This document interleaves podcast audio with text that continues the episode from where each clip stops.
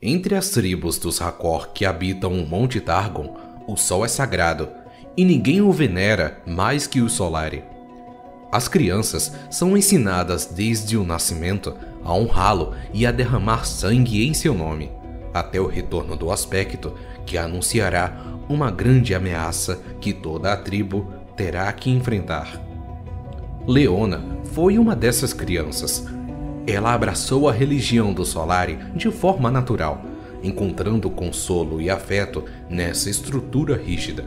Isso se manifestou num desenvolvimento exemplar. Os colegas de Leona invejavam a capacidade, a força de vontade e a devoção dela. Ninguém duvidava que, um dia, ela seria um dos Haurak, os guerreiros sagrados dos Solari. Mesmo em rápida ascensão, Leona não conseguia deixar de notar os problemas que seus mestres tinham com uma das alunas mais irritantes da classe, uma órfã chamada Diana.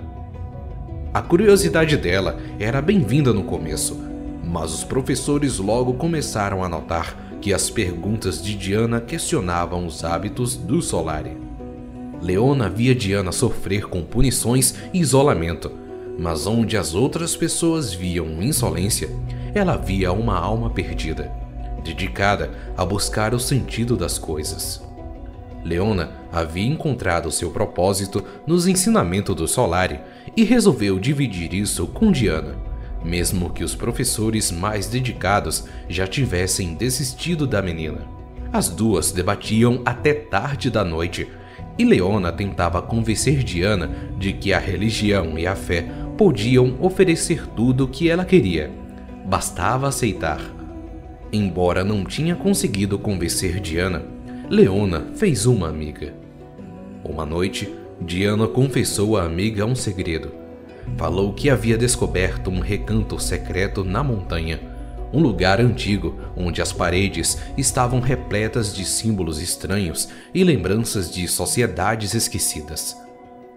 Quando Diana falou sobre escalar até o topo do Monte Targon para saber mais, Leona insistiu para que ela não o fizesse.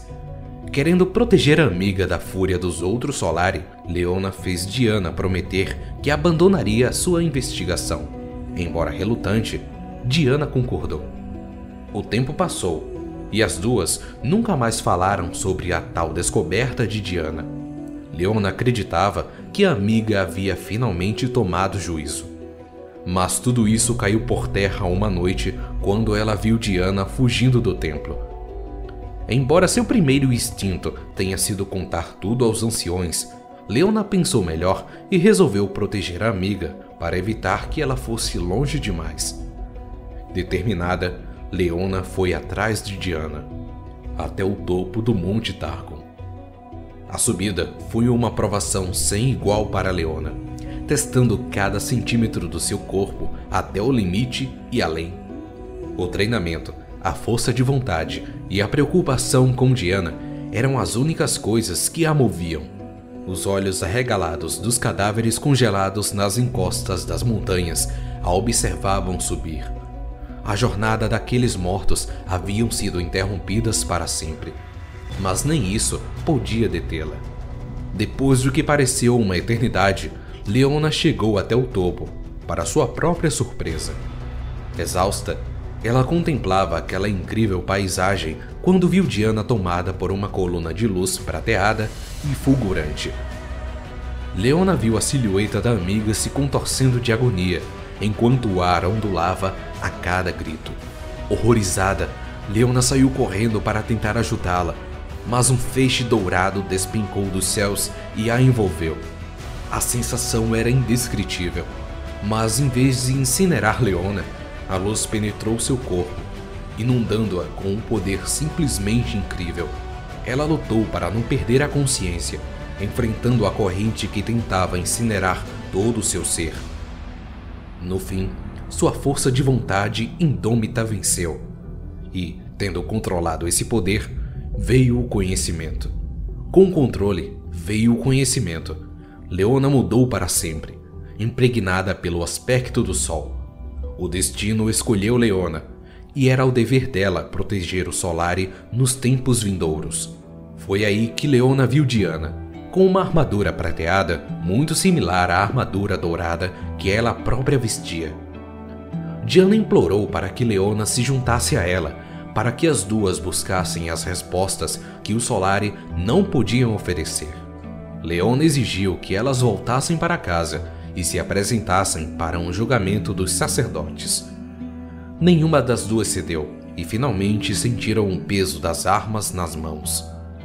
O combate foi rápido, um confronto ferrenho entre o Sol e a Lua que terminou com a espada crescente de Diana na garganta de Leona. Mas, em vez de dar o golpe final, Diana fugiu. Devastada, Leona desceu do Monte Targon e foi correndo até os anciões. Quando chegou, ela viu o massacre. Vários sacerdotes Solari e guardiões Haorak haviam sido mortos, provavelmente por Diana. Os sobreviventes ficaram perplexos com a presença de dois aspectos, e Leona se comprometeu a ajudá-los a viver essa nova realidade. Ela seria o farol do povo, como o sol sempre fora. Ela jurou encontrar Diana para manter o domínio do Solari, mas também para ajudar sua velha amiga a controlar o poder do aspecto da lua antes que ele a destrua.